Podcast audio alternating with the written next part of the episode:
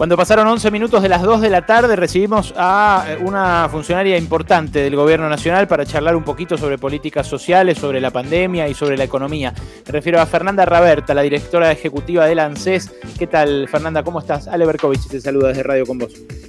Bien, buenas tardes. ¿Cómo estás?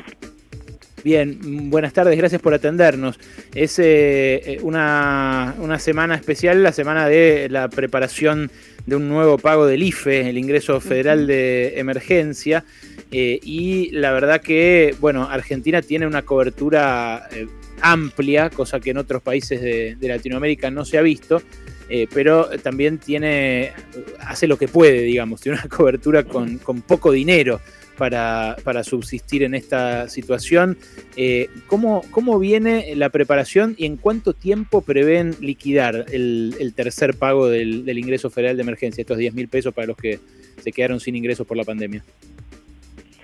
Bueno, el, el, IFE, como, como se dice popularmente, el ingreso familiar de emergencia, eh, es una mm. prestación que, como vos decías, eh, absolutamente importante porque ha llegado a casi 9 millones de argentinos y argentinas, que tiene que ver con una medida de emergencia en el marco de esta pandemia, pero que, que tiene esto, la tercera oportunidad de alcanzar eh, una ayuda material muy importante a través de la transferencia de dinero a, a, las familias argentinas. Y esto lo digo porque a veces parece como que uno va naturalizando y como vos planteabas, único en la región una, una ayuda de semejante magnitud económica, 90 mil millones de, pesos cada vez que, que, se, que se inició un cronograma de pagos. Por lo tanto, ponerlo primero en dimensión de, del alcance de esta medida, después sí contar instrumentalmente que a partir del 10 de agosto comienza el número cero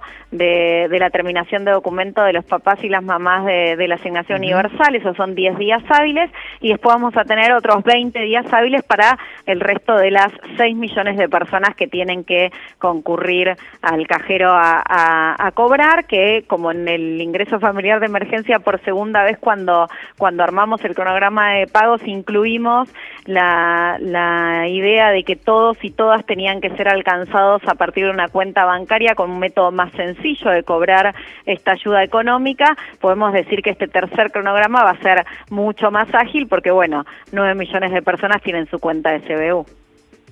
Mm. Fernanda, eh, esto, como te decía, es eh, inédito por su extensión o por la cantidad de gente que abarca, eh, pero es, es, medio poco para, para vivir, ¿viste? si uno hace, por ejemplo, ahora vamos 135 días, la semana que viene iremos 140 y pico,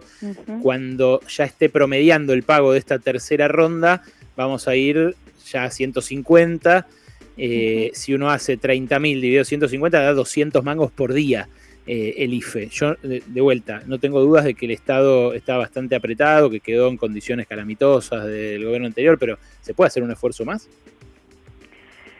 Sí, la, la, cuenta que vos haces por día o eh, esto, ¿no? De 30 mil pesos a, a, las familias que son unas familias que tienen una caracterización, porque son familias a las que eh, claramente la pandemia las ha puesto en un peor lugar o les ha complicado más claro. la vida, porque son las familias que viven de la economía informal. Entonces, o monotributistas A y B, o trabajadoras y trabajadoras de casa particulares, o, lo, o, o desocupados, o trabajadores de la economía informal que salen a buscar un ingreso que no es estable, que no es permanente y que de esta manera han logrado tener para su familia 30 mil pesos cuando terminemos obviamente el cronograma 3 para poder sortear este tiempo de, de, pandemia y de emergencia. Que yo siempre digo una emergencia sanitaria que ha profundizado una emergencia social y económica que ya traíamos, los indicadores de pobreza, desocupación, indigencia en la Argentina cuando asumió el gobierno de, de Alberto Fernández eran muy complejos y obviamente se han profundizado en tiempo tiempos de pandemia,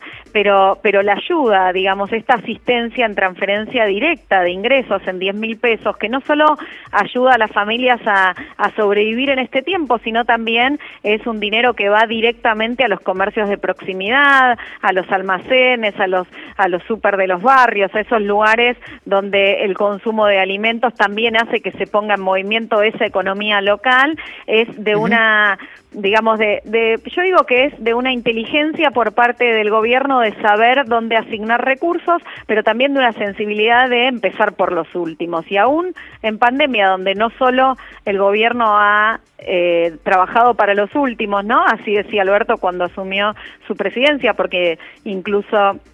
la asistencia del trabajo, la producción, que llegó a más de dos millones de, trabajadores y trabajadoras, tenía que ver con acompañar a empresarios de empresas pequeñas, medianas y grandes, incluso el bono de los trabajadores de, salud, de la salud para reconocer el esfuerzo de quienes se exponen para cuidarnos a todos y a todas, digamos, ha tenido este gobierno la sensibilidad de, iniciando por los últimos con el ingreso familiar de emergencia, llegar a todos los sectores y me parece que esto es lo más importante, porque si algo va a quedar después de la pandemia,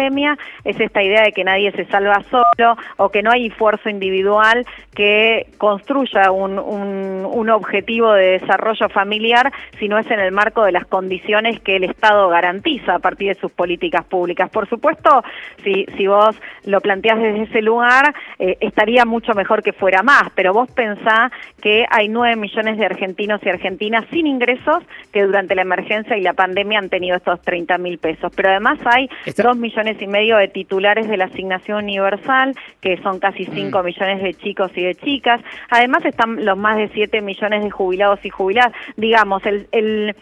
la seguridad social en la Argentina, que está garantizada por una perspectiva y por una mirada del Estado, cumpliendo con el objetivo de, por un lado, pelear contra la desigualdad, pero por el otro lado, contener a los distintos sectores, por supuesto, a los más vulnerables, pero cuando decimos la asignación universal por hijo, también puedo decir la asignación familiar de los trabajadores y trabajadoras, que son... Eh, Perdóname. sí. No, no, todo eso, todo eso lo reconocí cuando te dije la amplitud de la escala. Está todo bien. Yo, eh, eh, además, los oyentes saben qué, tamaño tiene Yo también lo sé, pero está bueno siempre recordarlo. Ok, ahora la, pregunta que ya dos veces te hice de si puede eh, llegar a pagarse algo más. ¿Tenés alguna pista, alguna idea, eh, algún proyecto? Porque quizás lo están evaluando y me decís, mira, depende de, que, no sé, que se cierre la renegociación de la deuda, que economía habilite determinada pauta. Eh, digo, una alternativa en danza era convertir esto más acotado, por supuesto, no a toda la gente que lo está recibiendo, pero convertir esto en un ingreso universal. ¿Esa es una alternativa, por ejemplo, sobre la mesa? Se están trabajando muchas alternativas desde las distintas, desde los distintos ministerios y desde las distintas perspectivas que tenemos quienes asumimos la responsabilidad de ser parte del gobierno de, Alberto Fernández, por supuesto, como vos planteás, eh, por ejemplo, el ministro de Desarrollo Social eh, está charlando y hablando sobre esta, y de hecho lo hace públicamente, sobre esta idea de, la renta básica o la renta eh, o el ingreso universal. Yo creo que hay otras cuestiones que se están discutiendo, sobre todo en el marco del Ministerio de Producción, que tiene que ver con cómo poner a la Argentina en marcha a partir de la posibilidad de volver a generar partir de proyectos productivos trabajo y que ese trabajo genere demanda y consumo y que a, partir de ahí se vuelva a poner en marcha la economía, que de alguna manera era el plan prepandemia, ¿no? Y todos estos programas y mm. todas estas cuestiones que se están pensando se piensan en el marco de atravesar una pandemia que es una situación excepcional y coyuntural, planteando situaciones y propuestas más estructurales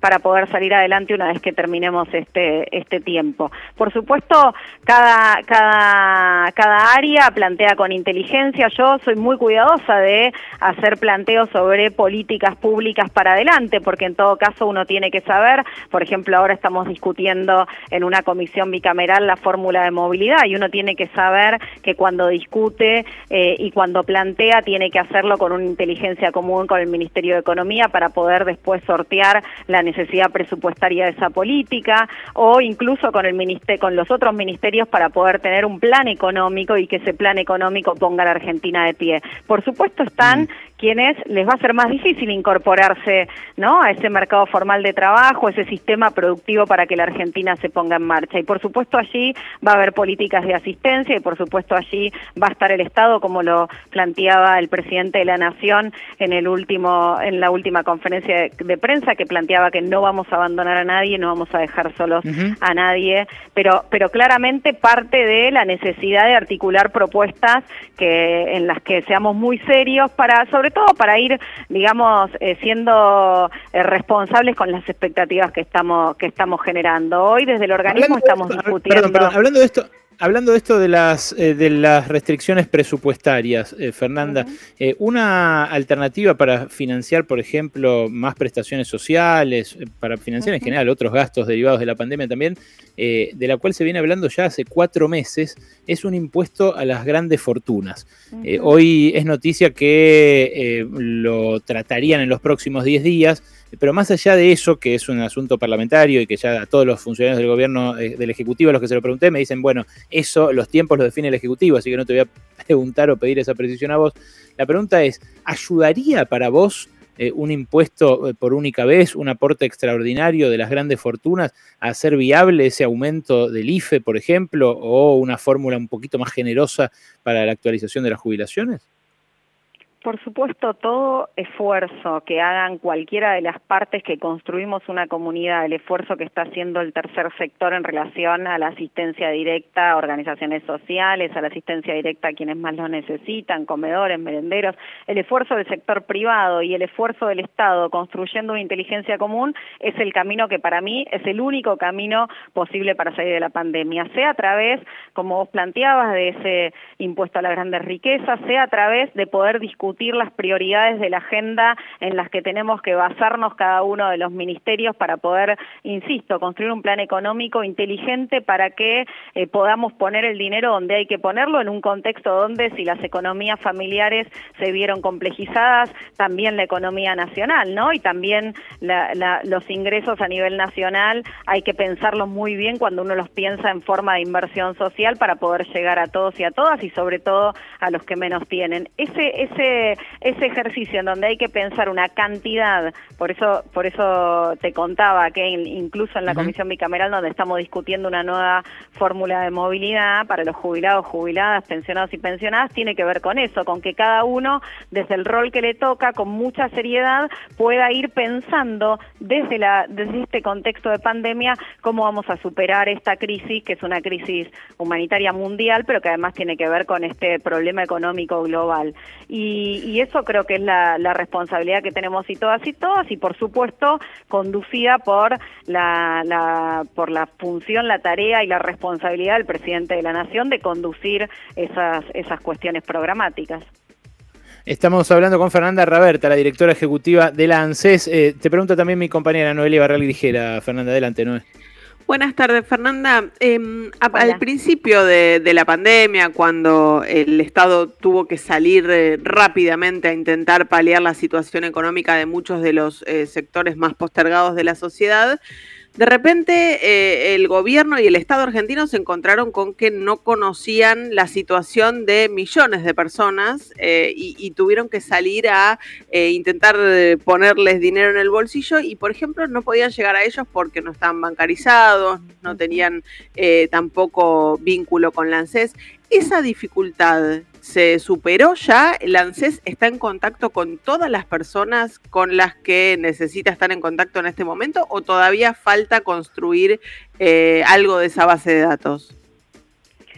En principio te digo que estamos en contacto con los al menos 14 millones de personas que se inscribieron al ingreso familiar de emergencia, de los cuales 9 millones de personas cumplieron los requisitos para poder incorporar este ingreso a sus vidas familiares. ¿Y por qué te digo los 14 millones? Porque justamente hubieron dentro de las personas que se inscribieron al ingreso familiar de emergencia en un momento muy complejo, con un organismo que tenía sus oficinas cerradas, pero se pusieron en contacto con el organismo 14 millones de argentinos y argentinas, a las que le hemos dado respuesta uno a uno, incluso en la respuesta de que no cumplían con los, con los requisitos para poder, por ejemplo, un millón novecientas mil personas tenían trabajo en relación de dependencia, digamos, incluso quienes no cumplían con los requisitos para poder ser beneficiarios del ingreso familiar de emergencia, este organismo se ha puesto en contacto y se ha vinculado. Pero a mí siempre me gusta decir, porque soy trabajadora social, que nunca está todo completo, ¿no? Que siempre podemos dejar el margen para poder decir que algún vecino o alguna vecina tuvo alguna dificultad eh, para contactarse con nosotros o nosotros para vincularnos y darles una respuesta eh, efectiva a, sus problemas. Por eso, en la medida en que fuimos... algunos puntualmente están... trabajando tengo, tengo, cierto, tengo cierto delay, pero no quiero interrumpirte porque justamente sobre esto hay algunos, algunos beneficiarios que nos están escribiendo con cosas muy puntuales. Y hay una que no quiero dejar de transmitirte, que es la de alguien que al principio de la pandemia se quedó sin trabajo y que no fue alcanzado por el IFE porque, esto nos lo dice Val, Val Lotegui, eh, que eh, se quedó sin laburo en marzo y que no fue alcanzado por la primera tanda del IFE y se pregunta si se puede eh, subir o incorporar en, esta, en esta tercera ronda. Ahí a mí me gusta contestar dos cosas. Por un lado es que este ingreso familiar de emergencia hizo un corte con justamente la declaración de los empleadores con el, con, con el formulario 931 en la FIP de quienes tiene a su cargo y entonces por allí en el mes que se hizo el corte del ingreso familiar por emergencia había una persona en relación de dependencia y después durante la pandemia perdió el trabajo. Pero lo que a mí me gusta decirles a, a quienes nos están escuchando y a la cantidad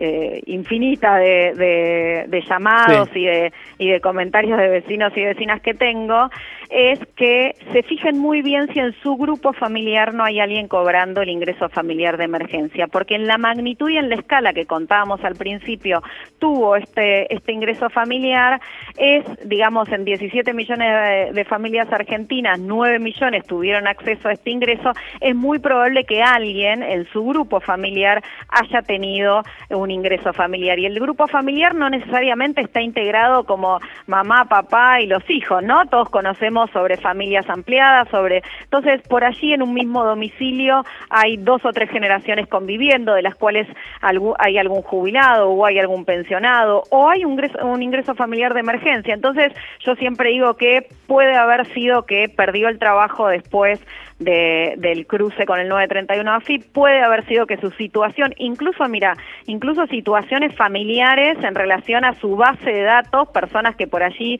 están separadas pero siguen figurando en la misma en el mismo domicilio. Pueden haber pasado muchas de estas cosas por justamente por el alcance que tiene esta política de ingresos para las familias argentinas. Lo que sí siempre digo es que en función de la magnitud nos fijemos si efectivamente en la familia ya no tenemos un ingreso y que por ahí cuando uno piensa en 9 millones de personas piensa que es un ingreso personal, pero es un ingreso para la familia, por lo tanto tiene que entrar por un solo integrante de ese grupo familiar. Y, quería decir algo, pero me pareció que estabas eh, eh, queriendo preguntar y no, no, no terminé con, con la pregunta anterior, una cosita muy puntual, porque si no parece mm. como que me dijiste dos veces, te hice la misma pregunta. Yo soy muy cuidadosa y por eso digo la seriedad y la responsabilidad cuando me refiero a alguna otra cosa, porque puntualmente el viernes hice dos denuncias penales porque están inscribiendo X personas, digamos, posibles estafas o, o personas que piensan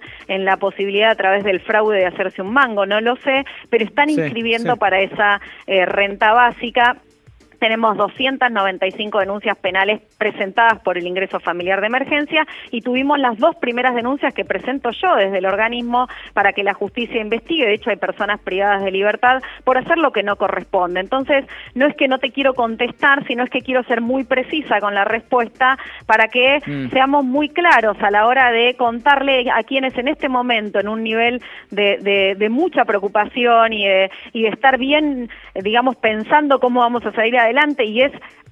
sano y por suerte, digamos, las familias y los argentinos estamos pensando cómo vamos a ir adelante, pero siempre hacerlo con mucho criterio y cuidado. Fernanda, te hago la última. Decías, sos trabajadora social y, eh, bueno, más allá de esta red de contención que tiene el ANSES, la crisis social que se ve es descomunal. Lo dice todo el tiempo el ministro Daniel Arroyo, tres millones de personas más que están eh, necesitando asistencia alimentaria. Bueno, nosotros mismos cuando vamos a dar testimonio a algunos barrios eh, nos encontramos con esa realidad. Florecieron merenderos, los merenderos se convirtieron en comedores, eh, los comedores se ampliaron, nada da abasto. Es eh, una catástrofe mundial, no, no digo que sea acá en, Argentina, es mundial lo que está generando el coronavirus. Si no existiera esta red, digo pensándolo para atrás, ¿no? Pensando vos en, en lo que pasaba, por ejemplo, en 2001-2002, con una crisis similar y sin esta red de contención, sin todavía siquiera la, asignación por hijo, antes del plan Jefas y Jefes que apareció en 2002. Eh, ¿Crees que estaríamos viviendo un estallido social o, que habría una crisis de magnitud si no fuera por esta red? Mira, yo no tengo dudas de que, por eso te hablaba del concepto de comunidad, no tengo dudas de que no es solamente eh, las organizaciones sociales que por supuesto brindan una tarea súper necesaria en este contexto de asistencia y sobre todo de asistencia alimentaria. Es también el Estado, por eso yo te, contaba al principio que si, si esto hubiera ocurrido en otro tiempo, donde de hecho no tuviéramos al 98% de las personas mayores de 60 o 65 años, según sean mujeres o varones, con un ingreso estable, que es la jubilación y la pensión, este hubiese sido un desastre. Si no hubiéramos tenido a los chicos y a las chicas de la asignación universal, pero cuya movilidad está atada a la movilidad de los jubilados y a los chicos y chicas de la asignación eh, familiares, que son los hijos de los trabajadores asalariados, esto hubiera sido un desastre. Lo que, lo que quiero decir es que no solo eh, tenemos que pensar en los esfuerzos disociados, sino tenemos que pensar en ese esfuerzo de un Estado que comprende que la seguridad social, vos pensás que la asignación universal por hijo tiene casi 11 años, que los las jubilaciones por moratoria que incluyeron a tantos argentinos y argentinas que no, no es que no habían trabajado, sino que no habían tenido la posibilidad posibilidad de que sus empleadores, por no estar registrados, les hicieran sus aportes y entonces no hubiesen quedado incluidas en, el, en, el, en la seguridad social, en el sistema previsional argentino. Si no tuviéramos toda esta historia de pensar el Estado como un Estado que se acerca y que está cerca, y si no tuviéramos los años de gobiernos en donde el Estado fue, sin ninguna duda, protagonista en el acompañamiento de las familias argentinas, hoy estaríamos en otra situación mucho más compleja. Por eso yo siempre digo que de la pandemia salimos primero haciéndonos cargo del grado de desigualdad en la que vivimos los argentinos y argentinas y después haciéndonos cargo de que ya tomamos nota y que no hay manera de salir adelante con esfuerzos individuales si las condiciones no las garantiza el Estado. el Estado es el que, el que garantiza condiciones. Vos dijiste desastre, hace un par de meses Santiago Cafiero dijo que si Macri hubiese estado gobernando en esta pandemia habría sido una catástrofe. ¿Coincidís con ese diagnóstico?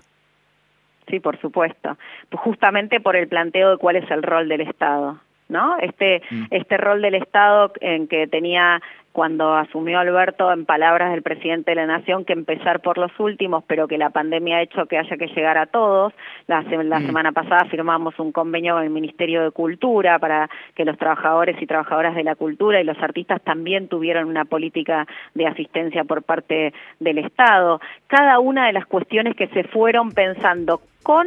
en la coyuntura de la pandemia, con la emergencia sanitaria que profundizó una emergencia social y económica que ya traíamos, porque cuando asumimos el gobierno en el conurbano bonaerense, el 63% de los chicos vivían bajo la línea de pobreza. Digamos, si, hay, si, si toda esta situación de mucha profundidad en la emergencia económica y social, pero además agudizada una emergencia eh, sanitaria como esta que estamos atravesando, eh, no seguramente esto hubiese sido un desastre o terrorífico cualquiera de las palabras que le querramos poner para caracterizar, pero tenemos un gobierno que justamente fue elegido por plantear un modelo no solo económico, un modelo de crecimiento mm. económico con inclusión social distinto al que traía el presidente Macri, sino además un modelo de gestión, esto de, pensar un Estado empático, de pensar un Estado inteligente, que haga más simple. Yo siempre pongo, eh, me, gusta a mí poner como metáfora esos programas que decían eh, el Estado en tu barrio y entonces entonces parecía que porque iba un ratito,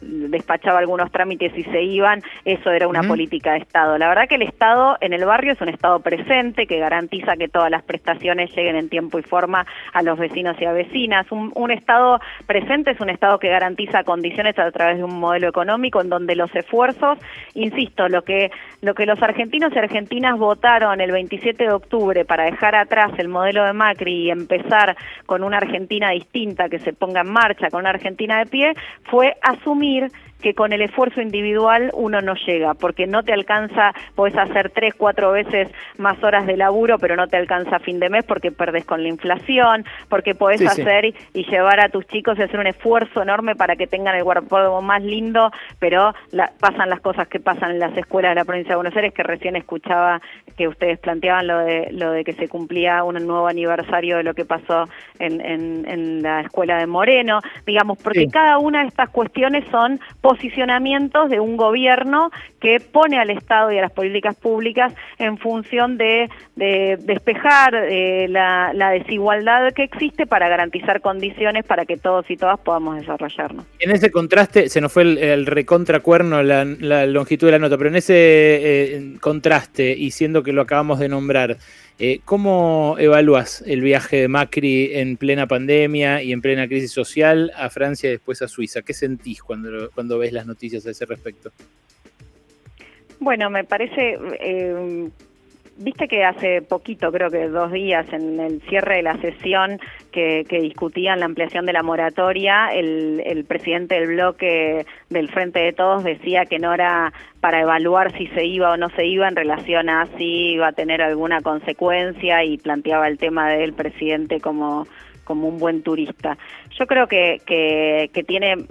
de alguna manera clarifica lo que, lo que sentimos, la gran cantidad de argentinos y argentinas que el 27 de octubre decidimos cambiar el gobierno a través del voto de manera democrática, que es construir una mayoría electoral que permita poner otro otro gobierno y que y que lo que sentimos es que está muy alejado de las necesidades y de lo que sienten los argentinos y las argentinas. Si alguien en este contexto de pandemia donde no podemos hacer una reunión en nuestras casas para ver a nuestras familias y en este contexto de pandemia en donde nos tenemos que cuidar individualmente para no contagiar a otros. En este contexto de pandemia hay trabajadores que tienen que ser asistidos con el 50% de su salario por parte del Estado, que hay trabajadores de la economía informal que tienen que recibir 10 mil pesos por tercera vez a partir del 10 de agosto para poder parar la olla y sobrevivir y esta persona decide irse a pasear a, otro país, a otro continente, está muy alejado de lo que vivimos diariamente. Por suerte,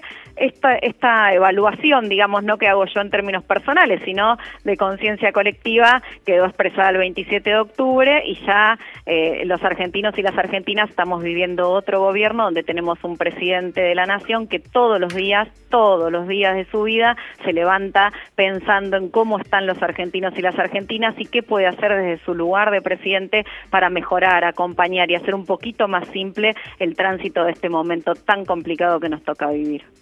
Fernanda, gracias, ¿eh? te mando un abrazo. No, gracias a ustedes por la comunicación. Abrazo enorme. Fernanda Raberta, titular de la ANSES, acá Pasaron Cosas.